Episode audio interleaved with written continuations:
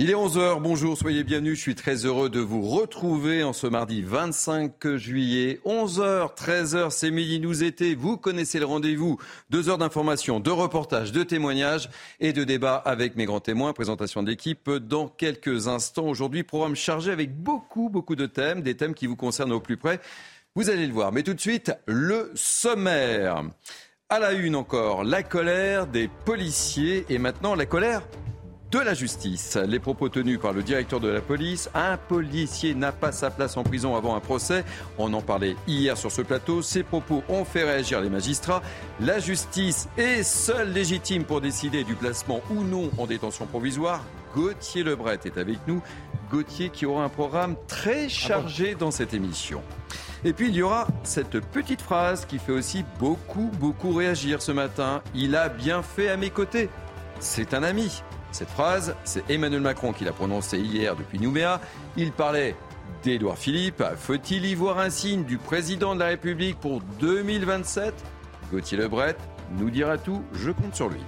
On évoquera aussi cette alerte rouge dans les Bouches du Rhône. Vigilance maximum sur les incendies. On fera le point avec le capitaine Stéphane Guyot, porte-parole des pompiers des Bouches du Rhône. Et puis, deux sujets qui nous concernent toutes et tous. Attention, attention, les prix des fournitures scolaires ont augmenté de 10%. Et puis, Adieu au ticket de caisse pour des raisons écologiques. Il va disparaître le 1er août.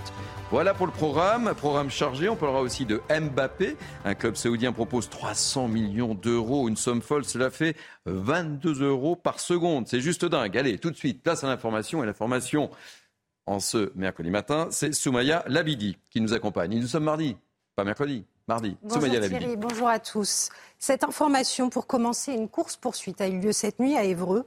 La voiture poursuivante a tiré sur la voiture poursuivie dans le quartier de la Madeleine. Euh, deux personnes ont été tuées et une autre blessée. Selon des sources policières, il s'agit vraisemblablement d'un règlement de compte autour des stupéfiants. Pour l'heure, les assaillants sont toujours en fuite. Un centre d'insertion entièrement brûlé lors des émeutes lance un appel aux dons. Le centre pour employés en difficulté, Synapse 3i à Amiens, dans la Somme, a été réduit en cendres. Les dégâts sont évalués à près de 500 000 euros. État des lieux de la situation avec Aminat Adem. Il y a des salariés qui ont besoin de se poser. Une mise en scène comme un cri du cœur de ces employés du centre de réinsertion d'Amiens. Les employés, comme figés dans le temps, prennent la pause devant leurs locaux, complètement ravagés. Synapse, pour moi, c'était une famille. Une famille où il y avait de la joie de vivre et où on a réalisé de, beaux projets.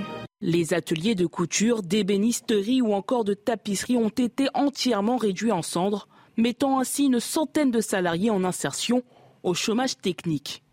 Huit années de travail parti en fumée et, surtout, euh, mes premières pensées, c'était mes collègues. Lorsqu'ils sont arrivés, je crois que ça a été un peu le drame hein, de voir l'ensemble de mes collègues euh, euh, tomber euh, en larmes. Pour aider à la reconstruction des locaux, une cagnotte a été mise en place. Près de 8000 euros ont été récoltés en seulement 25 jours, même si on est loin du compte. Rien que l'association, on est à 548 000 euros de pertes. Les responsables seraient huit jeunes du même quartier âgés de 13 à 17 ans. Une enquête est en cours. Ils n'avaient pas d'objectif, c'était simplement de vandaliser. Ils n'ont pas, euh, à mon avis, euh, réfléchi à l'impact. Pour l'heure, un local provisoire a été trouvé. Certaines sections pourront donc reprendre leurs activités d'ici la mi-septembre. Euh, le fossé entre euh, police et justice continue de se creuser un petit peu plus à Marseille. Après l'incarcération d'un agent de la BAC, de nombreux commissariats tournent au ralenti.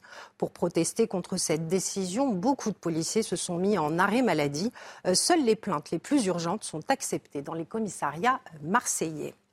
La première ministre sur les terres d'Édouard Philippe ce matin en un déplacement au Havre pour officialiser le lancement d'une plateforme pour verdir le transport maritime et l'aérien. Et à plusieurs milliers de kilomètres de là, le nom de l'élu du Havre résonne déjà pour les élections de 2027. En déplacement à Nouméa, Emmanuel Macron a été interpellé par un badaud au sujet de son futur successeur à l'Élysée. Et vous allez voir que c'est un certain Édouard Philippe qui remporte les suffrages. Écoutez. 2018, 2023, 2027, peut-être que M. Edouard Philippe vous remplacera. Merci bien. Ah bah, en tout cas, qui est vraiment une suite dans ce qu'on a mis en place, le, Macronerie. Et que ceux, celles et ceux qui m'ont accompagné depuis maintenant six ans puissent prendre le relais. Et lui, il a bien fait à mes côtés. C'est un ami. Première alerte rouge de l'été dans les Bouches du Rhône. Le risque de feu de forêt est particulièrement important aujourd'hui dans le département. Les conditions météorologiques rendent le risque de départ et de propagation de feux de forêt et de végétation très élevé comparativement aux normales estivales, précise Météo France. Et puis le feuilleton Kylian Mbappé rebondit jour après jour après cette proposition folle d'Al Hilal. Le club saoudien est prêt à mettre 700 millions d'euros sur la table pour mettre la main sur le prodige de Bondy une somme qui vous a interpellé, écoutez. Bah, ça dépend pourquoi on joue au football. Hein. Si on joue au football euh, pour des gros contrats et pour une, vraiment de la finance, euh, oui, ça se refuse pas. Maintenant, si c'est pour jouer dans des grands clubs avec une histoire, euh, moi j'irais plutôt dans d'autres, clubs européens. À un niveau de, salaire qu'il a déjà actuellement, sa famille est déjà à l'abri lui aussi. c'est pas pour moi, ça se refuse. Je pense que ça se refuse parce qu'il veut faire, c'est pour un choix de carrière, il veut bah, il ne veut pas aller en Arabie Saoudite pour euh, rester au plus haut niveau euh, bah, en Europe et pouvoir euh, bah, jouer les meilleures compétitions possibles comme la Champions League. Tout de suite, Midi News été avec Thierry Cabane et tous ses invités en plateau. Merci beaucoup, Somaya. On vous retrouve dans une heure, c'est bien ça? Absolument. Allez, Midi News été, c'est parti jusqu'à 13h. Avec moi pour m'accompagner, Philippe David, animateur sur la radio. Je suis ravi de vous retrouver. Ravi de vous retrouver également. La semaine, hein, ah. Philippe. C'est un plaisir. Quel bonheur. Lucas Jakubovic, rédacteur en chef de la revue Décideur Magazine. Bonjour. Je suis ravi, c'est la première fois que je vous accueille. Oui, sur ce créneau, oui. Michel Taube, fondateur de l'Opinion internationale. Bonjour Thierry. Ravi de vous retrouver également. Merci à vous. Et Gauthier Lebret. Hello Thierry. Programme chargé pour vous. Hein. Bah, je vous suis, je suis votre homme. J'y compte bien. Il paraît que vous êtes le Kylian Mbappé c'est euh, une fantaisie de euh, de le matin. Vous savez, il se lève tôt, donc des fois il dit n'importe quoi. Allez, on revient aux choses sérieuses parce qu'on va commencer cette émission par cette polémique entre la police et la justice euh, que nous évoquions dans les, dans les titres. Place maintenant à l'indignation des magistrats qui dénoncent les mots du patron de la police, Frédéric Vaux. Euh, hier, dans le Parisien, il a porté, en, son, souvient, son soutien à la mobilisation des forces de l'ordre avec cette phrase Avant un éventuel procès, un policier n'a pas sa place en prison, dit disait-il. Et la réponse du Conseil supérieur de la magistrature ne s'est pas faite attendre, évidemment. Il fallait s'en douter. La justice est seule légitime pour décider du placement ou non en détention provisoire des personnes qui lui sont présentées. Rappel des faits avec Sarah Varny et on ouvre le débat avec nos grands témoins de cette matinée. C'est une mise au point nécessaire pour le Conseil supérieur de la magistrature, alors que la controverse grandit. Dans un communiqué, il rappelle que la justice est la seule légitime pour décider du placement ou non en détention provisoire des personnes qui lui sont présentées. De son côté, le tribunal de Marseille, à l'origine de cette détention, appelle à la mesure afin que l'institution judiciaire puisse poursuivre les investigations indispensables à l'enquête, à l'abri des pressions et en toute impartialité. Depuis Nouméa, Emmanuel Macron a dit comprendre l'émotion des policiers tout en rappelant que nul n'est au-dessus des lois. Le directeur de la police, Frédéric Vaux, a souhaité ce dimanche la libération du fonctionnaire incarcéré, estimant que la place d'un policier n'est pas en prison dans l'attente de son procès. Une demande soutenue par le préfet de police de Paris, Laurent Nouniez. Des propos qui ont suscité de nombreuses critiques au sein des partis politiques, notamment du côté du Rassemblement national et de la France insoumise. Nous assistons à une crise institutionnelle sans précédent. Que fait le chef de l'État quand l'État est en train de se disloquer?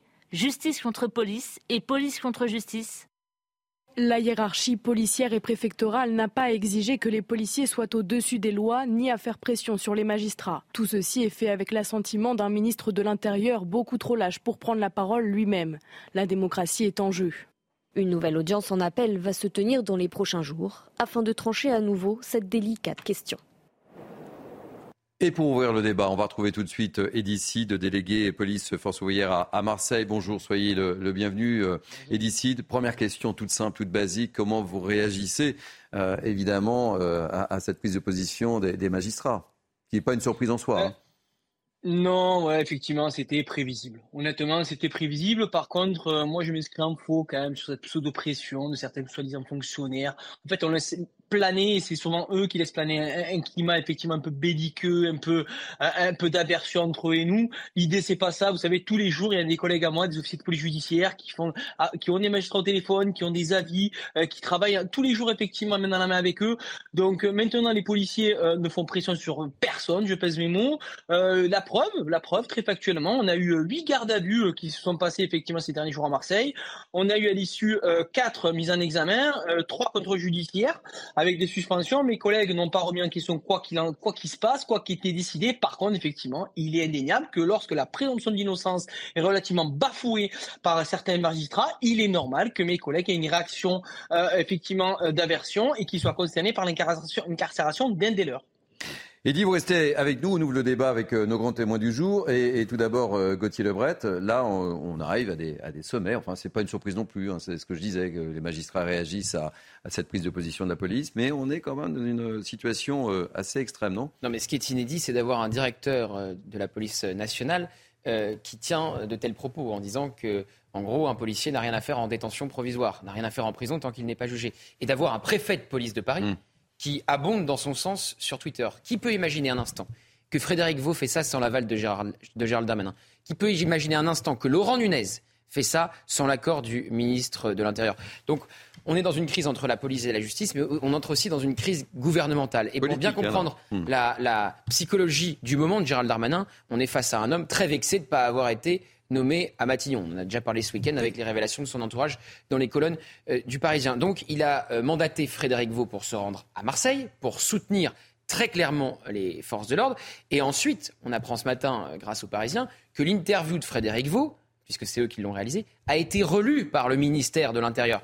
Donc, vous n'allez pas me faire croire que Gérald Darmanin n'était pas au courant. Évidemment qu'il était au courant. Et en plus, il est en ce moment avec euh, Emmanuel Macron en Nouvelle-Calédonie, et c'est euh, dans l'avion, euh, même hein. en, escale au Japon, qu'Emmanuel Macron a découvert les propos de Frédéric Vaux que Gérald Darmanin a sans doute validé. Donc vous voyez la crise euh, gouvernementale dans, laquelle on est, au grand désarroi d'Éric Dupont-Moretti, qui a une nouvelle fois réagi ce matin en appelant euh, à l'indépendance de la justice. Il doit euh, sûrement contenir sa colère, Éric Dupont-Moretti, et être en deçà de ce qu'il pense réellement. Mais il appelle à respecter l'indépendance des juges et de la justice. Donc cette crise entre la police et la justice, elle se trouve même entre deux ministères, entre deux ministres, entre deux hommes, au sein même du gouvernement. Michel Taube. c'est pour éviter ou tenter d'éviter une crise gouvernementale. Je pense qu'Emmanuel Macron a eu des mots. Euh, Assez prudents, vous avez vu. Hein. Extrêmement prudents hier, parce que justement, il sent bien qu'il marche sur des œufs, pour ne pas dire sur, euh, sur des braises. Moi, moi j'aimerais dire première chose. Effectivement, je pense que Gérald Darmanin euh, commence, à mon avis, à tester jusqu'où il va il va passer le Rubicon. On a connu un ministre de l'Intérieur qui, qui testait les limites. Hein. Toute ressemblance est purement fortuite, évidemment. Et, d'ailleurs, et d'ailleurs, euh, Je décide, il exécute, avait répondu Jacques Chirac. Oui, mais je ne suis pas sûr qu'il acceptera longtemps d'exécuter euh, sans, sans contester. D'ailleurs, Gérald Darmanin va réunir ses troupes à Tourcoing pour sa rentrée politique. Pour sa rentrée politique, ce qui est, je crois, la première fois depuis plusieurs années. Mhm. Donc je, commence, je pense qu'il commence à, vouloir s'autonomiser parce que peut-être il se sent un peu trop seul dans, euh, dans la Macronie, premièrement. Deuxièmement, moi je voudrais dire quand même une chose est très importante. Dans une société démocratique, on a le droit de discuter.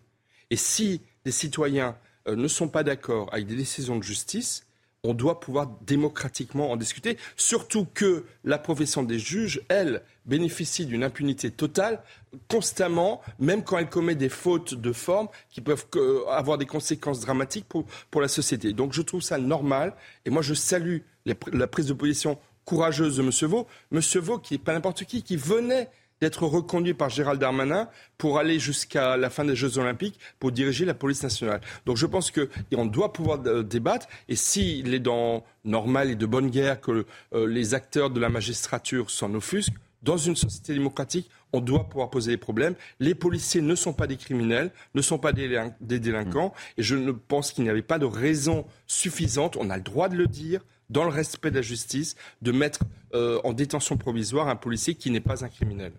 Euh, Lucas Jakubowicz, quel regard portez-vous? Puisque évidemment, ça, dépasse cette guerre entre la police et, la justice. Et Gauthier a, raison de le préciser. Euh, il y a autre chose derrière qui se cache. Hein.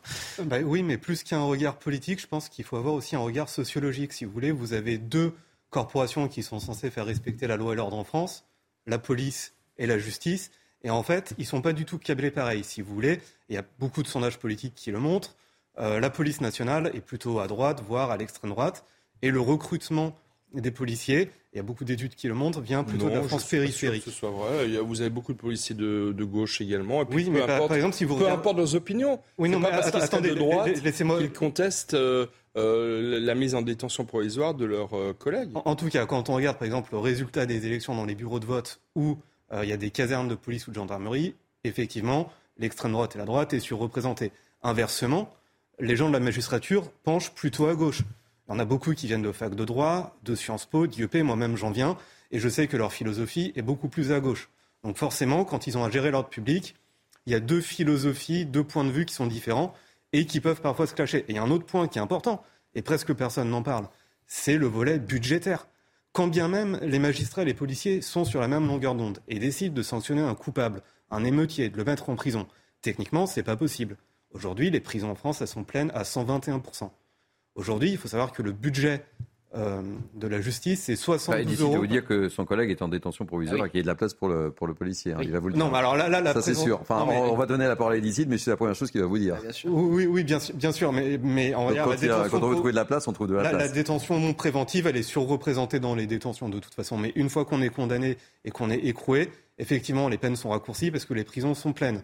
Il faut aussi dire que, par exemple, le nombre de juges en France, c'est de 11 pour 100 000 habitants. C'est 22 en Allemagne, par exemple, ou dans l'OCDE. Pareil pour les greffiers, pareil pour les procureurs. Donc, en fait, la justice est sous-financée.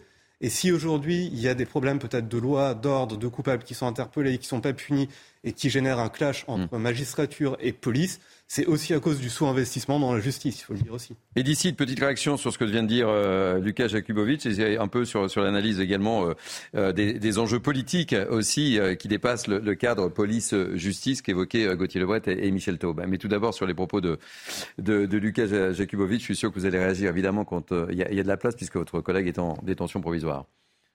Euh, deux choses, effectivement, qu'il y ait des problèmes d'ordre financier à la justice et de manque de moyens, on entend, c'est audible. Maintenant, il y a les mêmes problèmes dans la fonction publique hospitalière. Il n'y a pas donc une tension entre la police et la fonction publique, publique hospitalière. Ça, c'est la première chose. Donc, je pense que c'est un faux débat. Seconde partie, euh, expliquer que les policiers sont politisés à droite, à l'extrême droite. Bon, écoutez, euh, ça, c'est surtout qu'historiquement, effectivement, la sécurité, c'est plutôt euh, politiquement, effectivement, orienté vers ces gens-là. Maintenant, honnêtement, honnêtement, si je peux finir ma phrase, s'il vous plaît, honnêtement, les policiers sont de toute évidence politique. Euh, le syndicat UTGP Police Force Ouvrière est totalement corporatiste. Nous sommes un des seuls syndicats qui ne font pas de politique parce que nous représentons les policiers dans l'intégralité et je peux vous garantir qu'on a des policiers qui sont de tous bords. Ce qui est certain, c'est que euh, ce qui nous est chevillé au corps de là des opinions politiques, quelles qu'elles soient, c'est notre mission de service public. C'est pour ça que nous nous battons. Et aujourd'hui, quand on nous explique par A plus B que euh, faut incarcérer un fonctionnaire de police, on nous fait croire certains médias bien pensants, pas vous, mais certains, que en fait il s'agit en fait du- du- du- d'une d'une opération classique, mais non, on était dans un climat quasi insurrectionnel. Je tiens à préciser mes mots. Euh, je rappellerai que le la veille effectivement de cet événement-là, on a euh, un collègue à moi de la PJ a été reconnu, il était hors service, il a été molesté gratuitement par des individus, il a été, laissé pour mort sur place, pour mort. Et il s'agit d'un- c'était un rugbyman, c'était quelqu'un effectivement qui était de euh, corpu- corpulence importante. Donc ça vous laisse imaginer la volonté des émeutiers d'en découdre avec les forces de l'ordre et, le côté belliqueux de ces gens-là. Aujourd'hui, mon collègue est incarcéré. Je vous rappellerai effectivement qu'il a des garanties de représentation. Donc quoi qu'on en dise, c'est inaudible pour mes collègues. Il y a deux, euh, deux, deux- deux- deux états d'esprit aujourd'hui chez les forces de l'ordre. Le premier, c'est le fameux code 562 qui est euh, la fin de toute initiative au niveau national euh, par mes collègues de force de l'ordre. C'est-à-dire qu'en gros, ils ne sortent que sur réquisition, donc que sur appel 17, pour vulgariser cela auprès de nos auditeurs. Et il y a effectivement, il y a une vague d'arrêt maladie qui est sur Marseille, ça nous n'en sommes pas à l'origine, mais par contre, effectivement, nous la comprenons. C'est des, des climats d'anxiété généralisée, c'est ce qui est marqué sur les arrêts maladie. Je rappellerai une fois de plus pour les, les, esprits effectivement mal, placés qu'aucun médecin n'est adhérent à un, à syndicat de police, quel qu'il soit. Donc il faut respecter ce mouvement, il faut en respecter la légitimité et il faut comprendre le désarroi. Et je remercie effectivement le DGPN et la directrice centrale de la sécurité publique de leur soutien. Euh, maintenant, effectivement, euh, une seule chose compte, c'est effectivement la libération de mon collègue. Euh, réaction de Philippe euh, David. Par rapport à tout ce qui a été dit, je vais avoir déjà par rapport euh, chronologiquement au propos de Gauthier Lebray une lecture politique, si vous permettez. C'est vrai que, merci Gauthier, on n'imaginait pas, enfin je n'imaginais pas, que les communiqués de Frédéric Vaux et... L'interview. L'interview de Frédéric Vaux, pardon, et le tweet de Laurent Nunez, Laurent Nunez s'était fait sans l'aval de la place Mmh. Beauvau. Impossible. Alors, est-ce que c'est une vengeance. On en parlait dimanche Mm. de euh, Gérald Darmanin. Gérald Darmanin Un peu avoir été euh, nommé à Matignon. Ce serait un peu règlement de compte à Hockey Beauvau, mais ça met quand même une sacrée panade du côté du gouvernement d'un point de vue politique. Je pense qu'on est d'accord. Deuxième chose, et je vais revenir justement sur ce qu'a dit Michel Taube, sur l'impunité des juges. Parce que ça, c'est quand même une réalité. Je me rappelle, il y a quelques années, c'était au début des années 2000, un juge du tribunal d'Angoulême avait été pris en flagrant délit d'onanisme pendant une audience. C'est pas une plaisanterie, c'est vrai. Il n'avait même pas été sanctionné par sa hiérarchie. Alors que dans n'importe quelle boîte, vous seriez vidé, viré en faute, en faute lourde sans avoir le droit à- aux allocations chômage. Vous voyez ce que je veux dire? On atteint des niveaux dans la magistrature où on peut faire tout et n'importe quoi sans aucun contrôle. Et c'est Georges Fenech qui l'a dit sur ce plateau il y a quelques jours. Parce que si on veut faire des critiques sur les juges, on va dire mais vous touchez à notre indépendance. Alors moi, j'ai de la compréhension. Je ne connais pas le dossier de ce policier, donc je me prononcerai pas dessus. Mais quand vous vous faites caillasser, quand vous vous faites tirer dessus à coups de mortier d'artifice, quand vous prenez des pavés, quand vous prenez des coups, et que ceux qui vous agressent sont remis en liberté dans les deux heures qui suivent, et qu'ils viennent vous insulter, comment voulez-vous que les policiers n'aient pas une réaction épidermique? Comment voulez-vous qu'il n'y ait pas ce type de réaction? Parce que dans un cas, on ne passe rien, alors que dans l'autre cas, on passe pratiquement tout. Et le deux poids, deux mesures, aujourd'hui, les gens, et pas seulement les policiers, n'en peuvent plus. Alors évidemment, euh, Gauthier, euh, cette, euh, cette guerre entre la police et la justice, bah, tout le monde en parle. Et la classe politique s'en est emparée, évidemment. Là, Ah oui, euh, et vous retrouvez le, le fameux clivage gauche-droite euh, qui euh, n'est pas très cher à Emmanuel Macron. Effectivement, Éric Ciotti, Bruno Retailleau demandent en gros à Emmanuel Macron d'apporter un, un soutien euh, sans faille euh, à la police et l'ont trouvé trop tiède hier lors de son interview, puisqu'il a fait du en même temps. Donc quand il fait du en même temps, il plaît ni à la droite ni à la gauche. Et à l'inverse, la, NUPES et, l'extrême gauche euh, lui euh, reprochent de ne pas avoir euh, condamné clairement les propos du directeur national de la, police nationale. Je rappelle que Mathilde Panot a demandé à ce que la justice soit saisie pour condamner d'un point de vue judiciaire les propos de Frédéric Vaux. La NUPES a publié un communiqué, sans le PCF d'ailleurs, qui n'a pas voulu signer, qui a voulu faire son propre communiqué. Donc ça dit aussi quelque chose de l'ambiance qui règne euh, du côté de la, de NUPES, puisqu'il y avait comme signataire euh, Europe Écologie Les Verts, euh, la France Insoumise et le PS. On fait un communiqué pour demander à ce que l'ordre républicain revienne dans les rangs des policiers. Et certains députés LFI vont jusqu'à taxer les, policiers qui se mettent en arrêt maladie, puisqu'ils ne peuvent pas se mettre en grève, donc ils utilisent l'arrêt maladie pour arrêter le travail, de factieux. C'est un terme qui revient souvent euh, dans la bouche de certains députés LFI. Donc oui, euh, des réactions euh, à la droite de l'échiquier et, et à la gauche, avec un, un clivage gauche-droite très net sur cette question de, de la police. euh, Edici, euh, qui a écouté avec une grande attention vos propos, souhaite réagir. Edici. Confirme, je confirme. Je confirme. Écoutez, un peu d'humilité de la part de certains politiques, s'il vous plaît, certains bien-pensants. Euh, personne ne tout compte ce qu'il y a dans le dossier. Euh, personne ne sait effectivement ce qu'il en est. Euh, personne n'est médecin ici. Euh, et encore moins les députés qui sont positionnés de façon aussi clivante.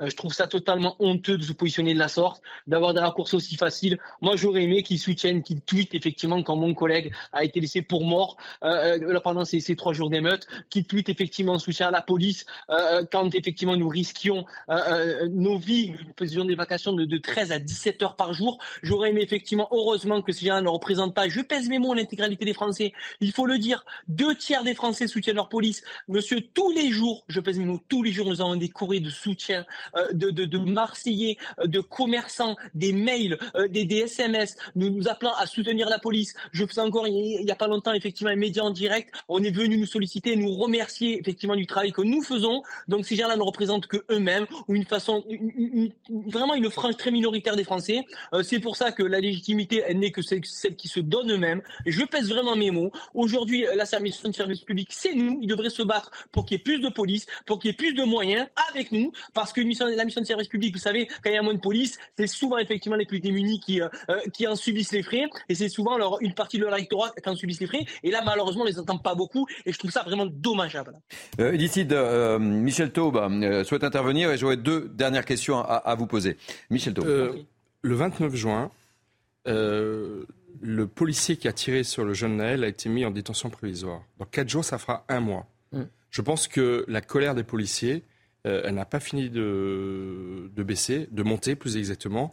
Euh, il y a les arrêts maladie, mais il y a aussi euh, le 562 qui fait que les policiers se mettent en, service minimum en avis. Et ce mouvement-ci, il, il s'étend dans l'ensemble du pays. Je pense qu'à moindre des choses, c'est que si un juge des libertés, d'abord je trouve ça pour ma part scandaleux que la décision la plus importante, c'est-à-dire de mettre une personne en prison, soit prise que par une personne. Il y a une discussion collégiale, mais c'est un juge seul, le juge des libertés, qui le décide. On pourrait imaginer qu'il y a une décision. Après, si on est très honnête, euh, Michel, mais... ça vous choque aujourd'hui parce que c'est un policier, mais quand c'est un délinquant, ça vous choque mais pas. Même mais dans France, la détention provisoire est trop abusivement employée, pas que pour les policiers. Euh, pour les policiers, c'est rarissime qu'il y en ait deux. Hein. Difficile de ne pas croire qu'avec un syndicat de la magistrature qui, par communiqué, euh, s'émeut qu'il y ait eu enfin une réponse judiciaire à la hauteur des faits et des émeutes de euh, difficile de ne pas croire quand même qu'il n'y a pas une lecture politique de certains euh, de certains magistrats. Mais ce que je pense, c'est que la moindre des choses, ce serait au moins qu'à la limite le procureur de la République, que la justice motive sa décision de maintien en détention provisoire. Et la réalité, c'est que pour l'ordre public, pour la bonne marche de l'enquête judiciaire, et c'est pour ça que les policiers sont vent debout et très en colère, la mise en liberté de ces policiers n'empêcherait nullement la justice de faire son travail et d'avancer. Je le répète, les policiers ne sont pas des criminels. Ils font un travail extrêmement difficile dans un contexte de violence urbaine qu'on n'a jamais connu et donc ils ne doivent pas être traités comme des, criminels comme les autres. le mot de la fin, très rapidement, en, 15 secondes, et d'ici, comment vous voyez l'évolution de la situation euh, et, peut-être vous espérez une visite à Marseille de votre ministre? Alors effectivement, aujourd'hui, la, la, visibilité, elle est court-termiste, honnêtement, vraiment. La situation évolue euh, chaque jour différemment, voire chaque heure. Je pèse mes mots, euh, car on a encore des arrêts maladie en grand nombre qui arrivent. On a des personnes aujourd'hui qui, euh, à minima, sont ce qu'on appelle le code 562, c'est-à-dire qu'en gros, elles ne sortent que ces réquisitions. Sachez une chose, c'est que nous sommes au plus près des Français et nous assurons et nous assumerons notre service public. Donc nous sortirons à chaque fois que les, les Marseillais auront besoin de nous c'est quand même le plus important. Et on peut essayer de, séparer la population ou essayer de tenter de séparer la population euh, euh, de sa police. Ce n'est pas le cas, ce ne sera pas possible parce que les policiers sont aussi des citoyens et des Marseillais comme les autres. Je le rappelle. Merci euh, pour votre témoignage, Edicide. Je rappelle que vous êtes délégué police Force ouvrière Marseille. Allez, on va marquer une première pause dans ce mini News été. Puis on va parler d'une petite phrase euh, qui fait beaucoup causer, euh, prononcée par Emmanuel Macron. C'est amusant, au moment où Gérald Darmanin euh, s'émancipe, Emmanuel Macron relance Édouard Philippe. Ça, c'est du teasing. S'il y avait un lien. Suspense. Réponse juste après. 11h26, vous êtes bien sûr CNews. A tout de suite. Soyez bienvenus, c'est Midi Vous étiez jusqu'à 13h, il est quasiment 11h30, euh, toujours avec moi pour commenter l'actualité, Philippe David, Lucas Jakubowicz, euh, Michel Taube et notre ami Gauthier Lebret. Je le disais, hein. programme chargé pour vous, parce que hier, il s'est passé quelque chose. En Nouvelle-Calédonie? En Nouvelle-Calédonie. Il y a une petite phrase dont tout le monde parle. Euh, Emmanuel Macron a répondu à une question. On va écouter cette petite phrase et puis on va la commenter ensuite. Mais vous nous direz si elle est lourde ou pas de conséquences versus euh, ce qui se passe et ce qu'on a évoqué juste avant. Mais on écoute d'abord Emmanuel Macron. 2018, 2023, 2027, peut-être que M. Edouard Philippe vous remplacera. Merci bien. Ah bah, en tout cas, qui est vraiment une suite dans ce qu'on a mis en place. Le, Macronerie. Et que ceux, celles et ceux qui m'ont accompagné depuis maintenant six ans puissent prendre le relais. Et lui, il a bien fait à mes côtés. C'est un ami. Gauthier, celle-là, on l'a pas vu venir, honnêtement. Bon, alors, faut déjà dire que euh, les relations étaient, glaciales euh, entre Édouard Philippe et Emmanuel Macron depuis un certain temps. Hmm. Édouard Philippe euh, était très populaire à la fin de son passage à Matignon après la période Covid, ce qui a agacé Emmanuel Macron et ce qui a participé à quelque part à son licenciement. Ensuite, Édouard Philippe a créé son parti politique, Horizon. il a eu des députés, et des députés Horizon qui font partie de la majorité relative présidentielle à l'Assemblée nationale. Et parfois, les députés Horizon s'émancipent des consignes de vote et ne votent pas comme les députés Renaissance, ou à l'inverse proposent, par exemple, le rétablissement des, peines planchées contre l'avis de la majorité et des députés Renaissance. Donc des fois, il y a, de l'eau dans le gaz euh, à l'Assemblée nationale. Il y a parfois de l'eau dans le gaz aussi quand euh, Emmanuel Macron forme un gouvernement, parce qu'il faut tant de députés Modem, tant de députés Horizon. Et puis, il y a l'ambition, euh, effectivement, assez dévorante d'Édouard Philippe, même s'il ne sait pas, il n'a pas grillé ses cartouches en essayant de se présenter contre le chef de l'État. Mais on a souvent dit et écrit et lu dans la presse euh, qu'Emmanuel Macron ferait tout pour lui barrer la, route et pour qu'il ne soit pas son euh, successeur. Ceci étant dit, euh, il dit c'est mon ami, donc c'est une marque d'affection. voilà, envers le Premier ministre, l'ancien Premier ministre, qui reçoit d'ailleurs aujourd'hui au Havre Elisabeth Borne. Il dit j'ai envie qu'il y ait une suite avec celles et ceux qui m'ont aidé depuis six ans. Donc il ne dit pas qu'il n'y a, qu'il a que Édouard Philippe qui peut lui, lui succéder. Et enfin, je remarque mais alors là, je vais faire de la politique fiction et peut-être extrapoler la, la volonté euh, et la phrase du chef de l'État, parce que c'est toujours pareil, c'est une petite phrase en réponse à un habitant de Nouméa. Donc il faut, faut, faire attention et replacer dans ce contexte. C'est une petite phrase sur laquelle on aime bien après euh, disserter.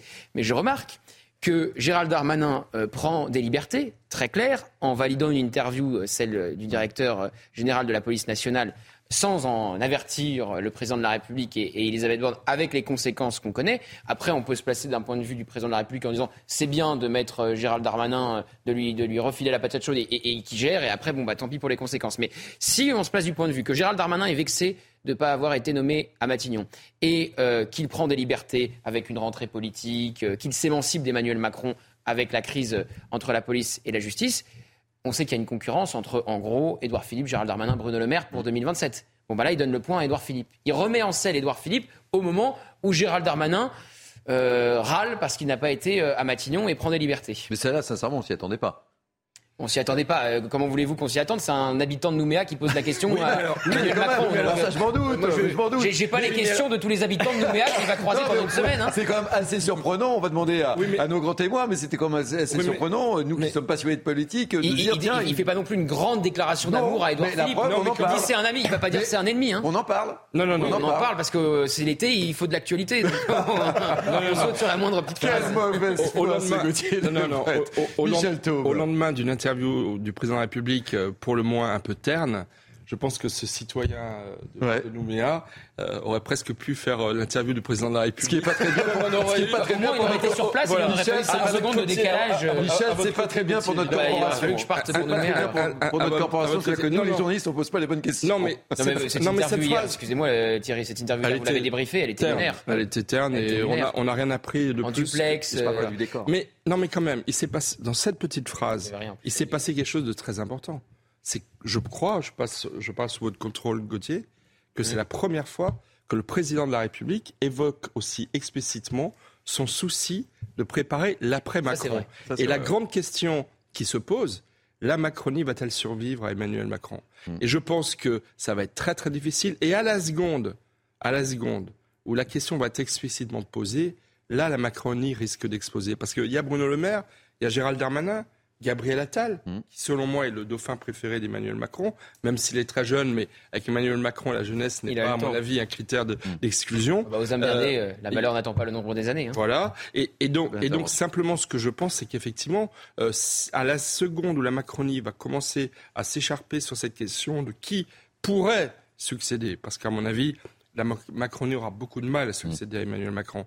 Mais à partir du moment où la question va se poser publiquement, l'explosion de la Macronie risque vraiment d'aller très vite. On va avoir très vite des frondeurs euh, dans la Macronie, ce qui avait tué largement le quinquennat de, de François Hollande. Et donc on marche là aussi sur des œufs. Et je pense encore une fois, bravo à ce concitoyen qui a mis la- le doigt sur un sujet ultra sensible pour la Macronie. Oui, on l'a pas vu venir. Euh, Lucas Jakubowicz et euh, Philippe David. Lucas. Oui, alors moi je dirais que cette phrase, au contraire, c'est une grosse peau de banane qui est envoyée à Édouard Philippe.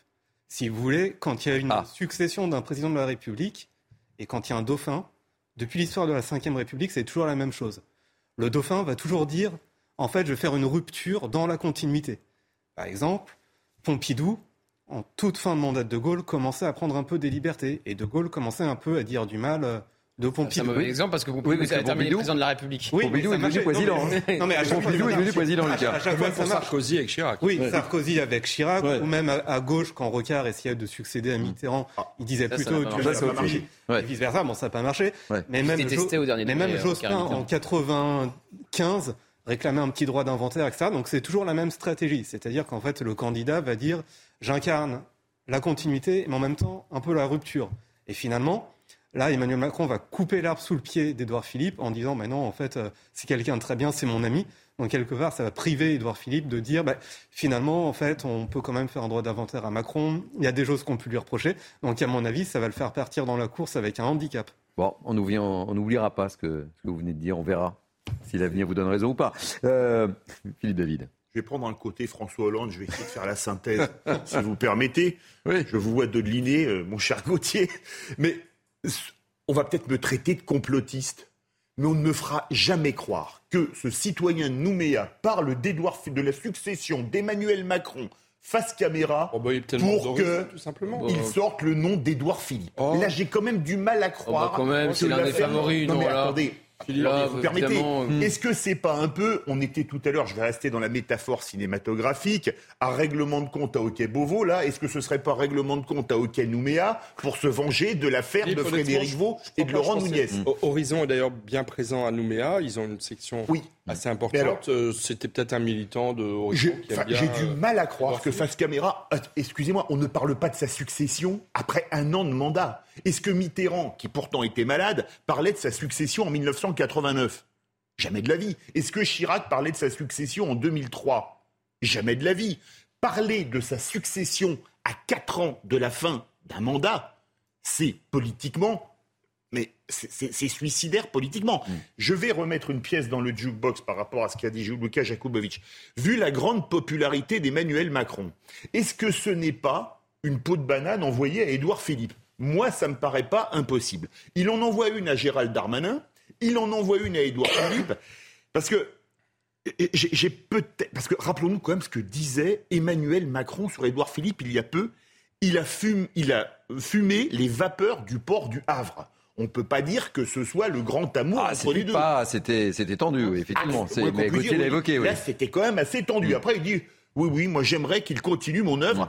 Et alors, Euh, je les, les fumées du port du Havre, c'est des propos rapportés. Hein. Disons, il n'a jamais dit ça face caméra. Voilà, c'est des propos rapportés. les propos rapportés n'ont jamais été tenus. C'est pas vous qui êtes un éminent journaliste Non, non, mais- qui allez dire le contraire. C'est quand même différent, voilà. Oui, mais c'est des propos en privé rapportés dans privé, la presse. rapportés. Non, mais parce qu'il faut Mais pas laisser croire que C'est vrai. il a dit ça face caméra Non, dans une mais- interview. mais les que ça- propos étaient sortis un peu partout et a priori. Bien sûr, les oui, mais je vus. dis pas qu'ils sont faux. Je dis Non, non, c'est pour ça que je contexte pas contrecarré là-dessus, mais. euh, Et je me pose une question.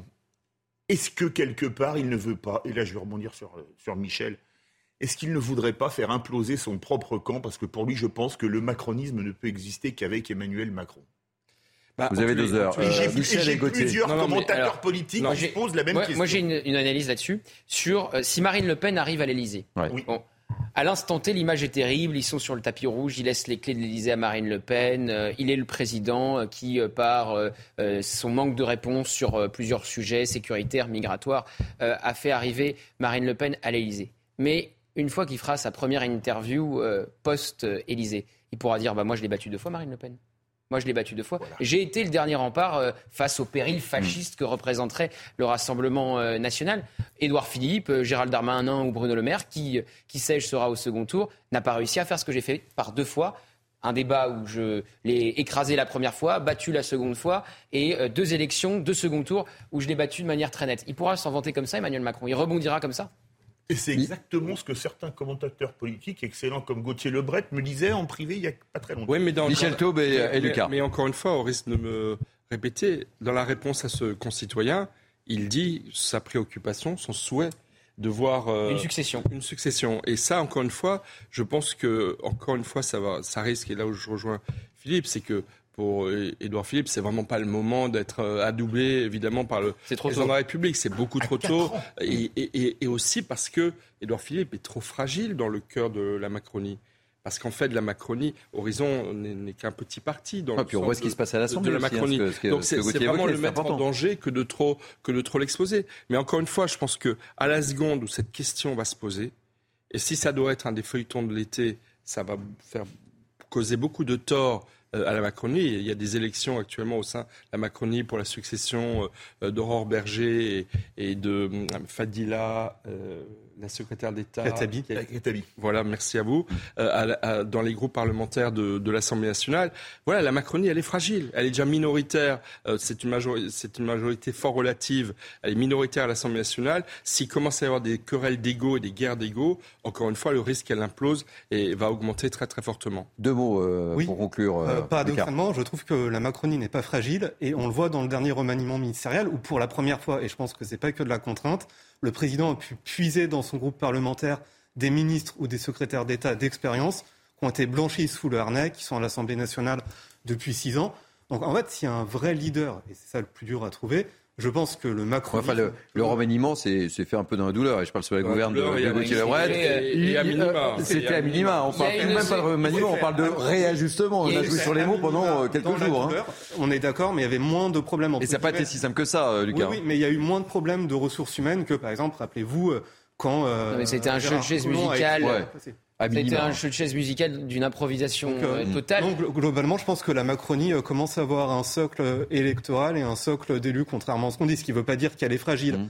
Mais en tout cas, c'est. De, Il y a une secrétaire d'État, ancienne députée, qui a changé trois fois de portefeuille. Mmh dans la journée. Hein. Elle devait être porte-parole du gouvernement, elle devait euh, aller euh, au ministère de l'écologie et finalement elle s'est retrouvée à l'éducation nationale. si, on lit les mémoires d'anciens euh, premiers ministres comme par exemple Jospin ou... Ah, je dis pas que c'est inédit. Non mais excusez-moi, franchement. Rapidement Michel. au terme des 100 jours, dont un des objectifs était d'élargir la majorité, un remaniement avec huit changements et grosso modo que Gabriel Attal qui hmm. sort du lot, euh, franchement, c'est tellement minimaliste qu'on ne peut pas dire que la majorité soit renforcée. On, enchaîne, si vous voulez bien, juste, c'est le hasard du calendrier. Hein, euh, Elisabeth Borne au Havre, c'est... Non, non, elle était au courant qu'il y aurait une question à Nouméa euh, ce jour-là. Euh, donc bien sûr, oui, Et donc elle est allée voir Édouard Philippe en sachant, puisque Philippe David est au courant, que ce monsieur allait poser une question là-dessus. Comme à la télé russe que le monsieur Nouméa, c'est un figurant. Et les, vapeurs du, du, port du Havre, elles sont arrivées jusqu'ici, visiblement. C'est ça. Merci Gauthier pour cet éclairage. Vous êtes en, en, très très bonne forme. Hein. Vraiment. Je pars là bah, Vous pouvez rester encore si vous voulez, hein, mais euh, le sujet peut. Si, non, non, vous pouvez rester. Moi, je... vous me congédiez, moi je m'en vais. Non, je vous congédie pas. Vous pouvez rester, je vous dis. J'adore quand vous êtes sur le euh, plateau de. C'est plus Kylian Mbappé, c'est Pelé là carrément. Ah, carrément. Allez, on va on va revenir à des choses, euh, bah, j'allais dire plus sérieuses, mais plus désastreuses. On va revenir sur les désastreuses conséquences des, des émeutes dont on n'a pas fini de chiffrer. Vous le savez, euh, les, les dégâts, des dégâts qui bien souvent ont touché des établissements de services publics ou des associations dans des territoires qui en ont vraiment bien besoin. Et on va prendre la direction euh, d'Amiens dans, la Somme, où c'est un centre de réinsertion qui a été réduit en cendres et qui appelle aujourd'hui à la solidarité. On voit les explications d'Aminata Demphal et on sera justement avec le directeur de cette association, Jean-Pierre Mode, juste après. Il y a des salariés qui ont besoin de se poser. Une mise en scène comme un cri du cœur de ces employés du centre de réinsertion d'Amiens. Les employés, comme figés dans le temps, prennent la pause devant leurs locaux, complètement ravagés. Synapse, pour moi, c'était une famille. Une famille où avait de la joie de vivre et où on a réalisé de, beaux projets. Les ateliers de couture, d'ébénisterie ou encore de tapisserie ont été entièrement réduits en cendres, mettant ainsi une centaine de salariés en insertion au chômage technique. Huit années de travail parti en fumée et, surtout, euh, mes premières pensées, c'était mes collègues. Lorsqu'ils sont arrivés, je crois que ça a été un peu le drame hein, de voir l'ensemble de mes collègues euh, euh, tomber en larmes. Pour aider à la reconstruction des locaux, une cagnotte a été mise en place. Près de 8000 euros ont été récoltés en seulement 25 jours, même si on est loin du compte. Rien que l'association, on est à 548 000 euros de pertes. Les responsables seraient huit jeunes du même quartier âgés de 13 à 17 ans. Une enquête est en cours. Ils n'avaient pas d'objectif, c'était simplement de vandaliser. Ils n'ont pas, euh, à mon avis, euh, réfléchi à l'impact. Pour l'heure, un local provisoire a été trouvé. Certaines sections pourront donc reprendre leurs activités d'ici la mi-septembre. Jean-Pierre Mott, on vous a vu dans, ce reportage. Soyez le bienvenu. Je rappelle que vous êtes le directeur de l'association euh, Synapse 3i. Euh, on, voit votre centre est littéralement détruit. On l'a vu à travers ces images. Hein. Bonjour. Bien, écoutez, merci en tout cas de pouvoir nous donner la parole. Euh, c'est important en tout cas pour nous de mettre en avant notre association et de ce qu'on a pu vivre depuis le 29 juin au matin. lorsque nous sommes arrivés sur les lieux et que nous avons vu l'ensemble de l'association réduit ensemble. Euh, effectivement, tout est détruit. Euh, les pompiers ont d'ailleurs mis plus de trois heures pour éteindre cet incendie et euh, ça a été catastrophique. Alors pourquoi vous lancez cette, cette cagnotte? Ça veut dire que les assurances ne sont pas réactifs Expliquez-nous un petit peu votre, votre démarche, même si on peut la, la comprendre. Alors, je pense que les assureurs, vous savez, il y a un temps, on ne peut pas avoir euh, tout de suite euh, une somme, tout se détermine par des experts. Donc il y a déjà des experts qui sont sur notre dossier. Et je pense qu'il y a quand même une bonne volonté de notre assurance d'avancer. Mais ils ne couvriront euh, pas toute la somme qui a été perdue. Ça, c'est un premier point. je, pense qu'on on a le sentiment d'une vraie solidarité que ce soit les institutions comme le département. Hein. Le département, le premier jour, est venu nous aider pour enlever des machines, pour les sécuriser. Et là, d'après mes informations, ils sont en train de réfléchir sur une aide exceptionnelle pour nous soutenir parce que 110 personnes sont actuellement en arrêt. Euh, et en sachant les aides des uns et des autres, on a lancé la cagnotte et d'ailleurs euh, euh, c'est une personne extérieure de l'association qui a lancé la cagnotte. Hein. Euh, elle a été émue par tout ce qu'elle a pu voir. Elle a lancé cette cagnotte que nous avons confortée dans la vidéo que vous avez pu passer. Ça permettra en tout cas de compléter tout ce qu'on n'aura pas de l'assurance. Vous avez une petite idée des, gens qui se sont agressés à, à votre centre, Jean-Pierre Motte? On en sait un petit peu plus sur l'enquête? Nous avons déposé plainte. Nous avons remis euh, les éléments euh, à la police. Et là, on attend un retour de la part. Et j'espère, avec sincérité, que le dossier avancera. Hein. Pour l'instant, tous les éléments sont aux mains de la police et on, attend le retour. Et, vous savez pourquoi euh, on s'est attaqué à votre centre de, réinsertion? C'est totalement lunaire. Alors, on est une structure d'insertion et pas de réinsertion, mais je, pense qu'il n'y a, n'y a pas d'objectif. Hein. Ces jeunes qui euh, sont intervenus, suivis d'individus, ils sont rentrés, ils ont mis le feu. Il n'y avait pas réellement d'objectif, de haine, quoi que ce soit. Vous savez, sur Amiens, il y a aussi eu un, centre de boxe qui a été brûlé. Et pourtant, c'était pour eux. Hein. Notre structure d'insertion, euh, on est implanté depuis plus de 8 ans dans le quartier prioritaire de la Salamandre. On était là, et comme je le disais à, tous ceux qui voulaient bien l'entendre, nous, nous sommes là pour vous et pas contre vous. Euh, et, donc, on, recrutait sur 90 personnes, c'est plus de 40 personnes qui venaient du quartier. Donc, on avait cet impact euh, quelque part social, parce qu'on permettait d'avoir les personnes, d'avoir une certaine dignité, euh, de se sentir utile, de venir au travail et d'avoir un salaire. Et en plus, euh, par rapport aussi à leurs enfants, de dire voilà, je, vais te déposer à l'école et finalement après le dépôt à l'école, je vais au travail. Ça donnait un sens en tout cas euh, dans la vie des uns et des autres. Euh, et, ça, ça a été accepté de la part du quartier, puisque pendant huit ans, nous n'avons eu aucun souci, hein, même pas rien du tout.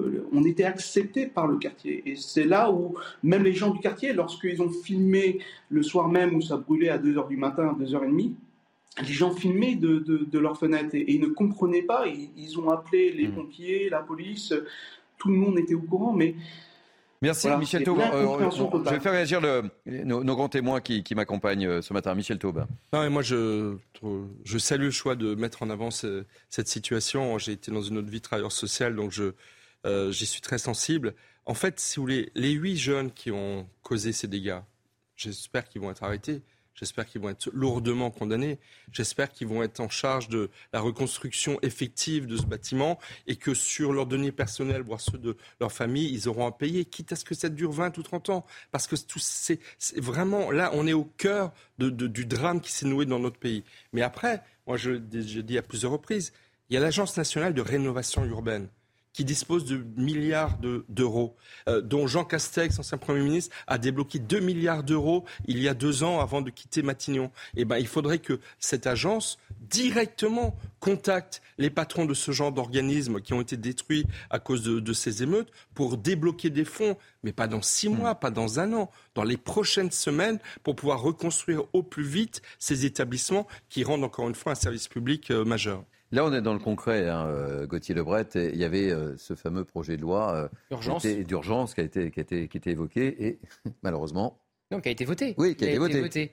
Il a été voté. Le but, évidemment, c'est de simplifier toutes les démarches administratives pour pouvoir, on est dans le concret, là. Hein. pouvoir reconstruire le plus vite possible. Et il y a un article qui n'a pas été voté, c'était une proposition du RN, c'était le fameux casseur-payeur, qui casse, paye, puisque, qui a été pour le coup retoqué puisqu'évidemment, la question du consentement à l'impôt se pose. Alors, si vous attendez que euh, les casseurs remboursent ce qu'ils ont euh, cassé, les écoles, les mairies, Mmh. tout ce qui a été cassé ne va pas être reconstruit de sitôt. Mais ça pose une nouvelle fois la, la- la question du consentement à l'impôt. Une nouvelle fois, c'est les Français qui vont payer pour les émeutiers, pour les pilleurs, euh, pour euh, les casseurs. Et, et c'est normal quelque part, mais en même temps, c'est c'est insupportable.